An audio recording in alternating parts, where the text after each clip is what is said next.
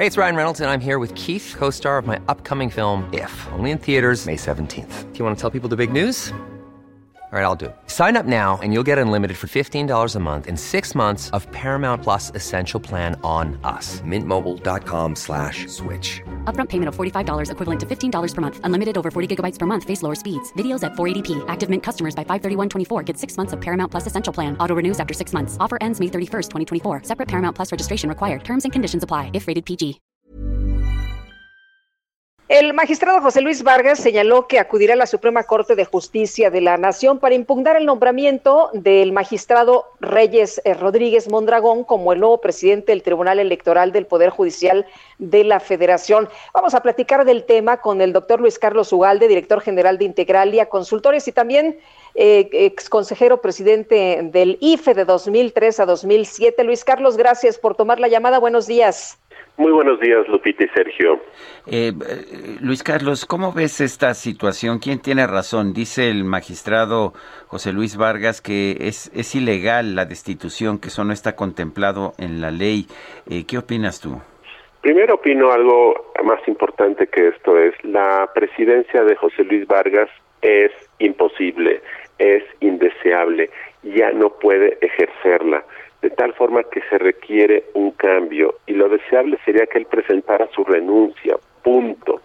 Si quienes deciden la presidencia de un tribunal electoral son los magistrados mismos y ellos eligieron a José Luis Vargas, si ya no le tienen la confianza, están en su derecho de removerlo o destituirlo. Eso es lo más importante.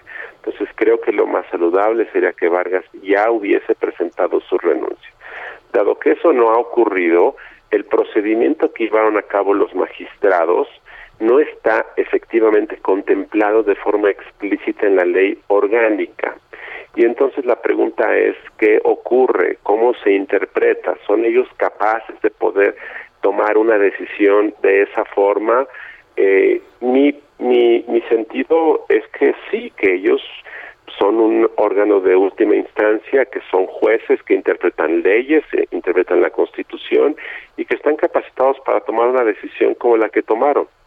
Ahora, la pregunta es bajo qué formato, bajo qué modalidad el tribunal puede recuperar la confianza perdida, puede superar esta crisis y yo sí creo que ahí la el diálogo es algo que ayuda hayan ayer ido con el presidente de la Suprema Corte para explicar la situación del Tribunal Electoral eh, puede dar pie a que en el largo del día de hoy pueda haber una decisión que no solamente sea jurídica, sino sea políticamente aceptable y que las partes puedan de alguna forma conceder de que esta es la mejor manera de resolver el problema. Ya veremos cuál es, eh, pero yo sí creo que tienen la posibilidad los magistrados de, de, destituir y elegir a uno nuevo. Eh, Luis Carlos, eh, hablaban los magistrados de traición a los principios luego del intento del magistrado Vargas de modificar algunas de las decisiones. ¿Esto es lo que consideras tú lleva a tomar esa decisión a los magistrados? Mira, desde hace años eh, hay una crisis que se gestó al interior del Tribunal Electoral. De hecho, yo creo que inició el día que toman protesta, porque ese día, eh, de forma incorrecta, los partidos políticos deciden ampliar el periodo a cada uno de los magistrados. Aún antes de serlo, ya les habían cambiado el periodo original. Por ejemplo, José Luis Vargas había sido designado magistrado por tres años y ampliaron su periodo a seis y a los que habían sido designados por seis se los ampliaron a siete u ocho.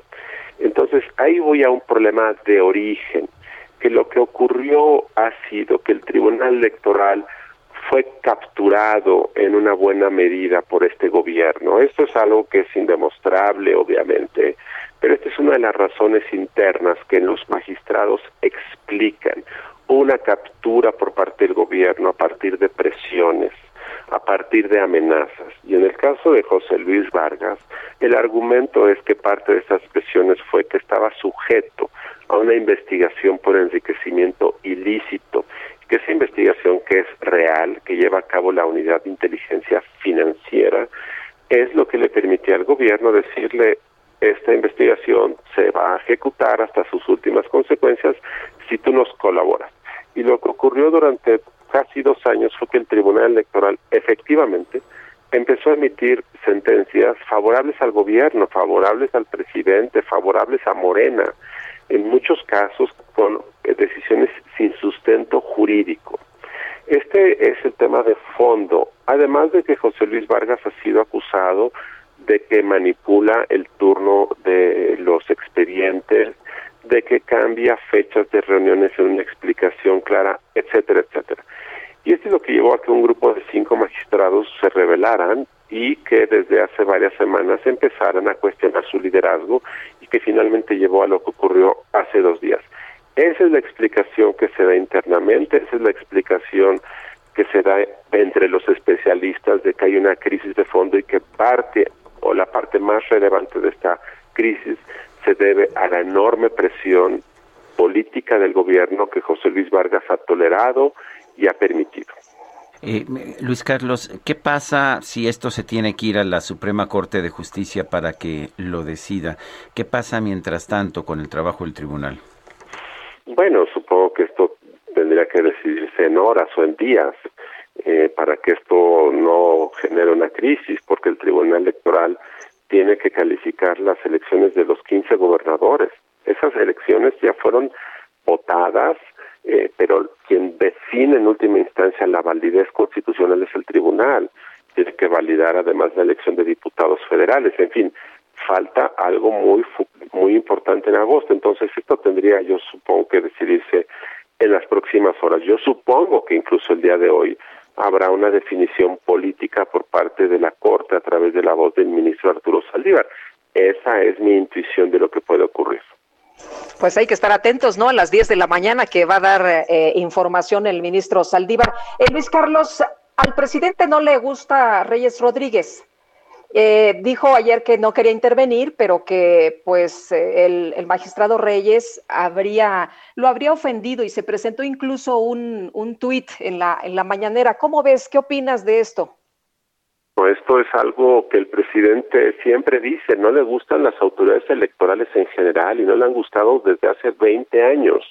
Esto no es nuevo, eh, pero la pregunta es, pues si al presidente le gusta o no le gusta, eso es algo irrelevante.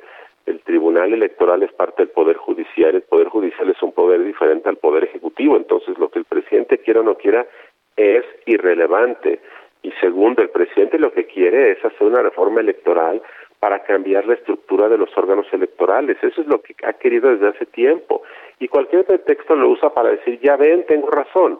El día de ayer dijo que la crisis del Tribunal Electoral era una justificación para cambiar a los consejeros del INE. Y yo pregunto qué tiene que ver el INE con el Tribunal Electoral. Pero él siempre lo va a hacer. Eh, y quiero decir algo muy importante. Mientras este control político sobre el Tribunal Electoral se mantuvo y el Tribunal Electoral estuvo emitiendo sentencias favorables al gobierno y favorables a Morena, el presidente se quedó callado.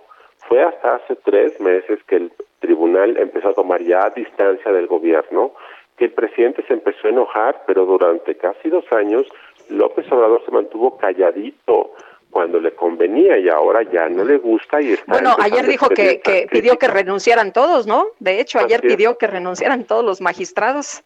Así es Lupita. Bueno muchas gracias Luis. Carlos como siempre. Muy buenos días buenos días también para ti es el doctor Luis Carlos Ugalde director general de Integralia Consultores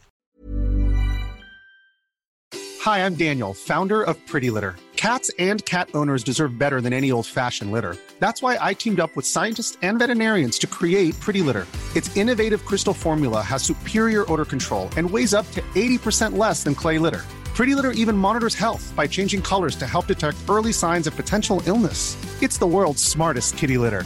Go to prettylitter.com and use code ACAST for 20% off your first order and a free cat toy. Terms and conditions apply. See site for details.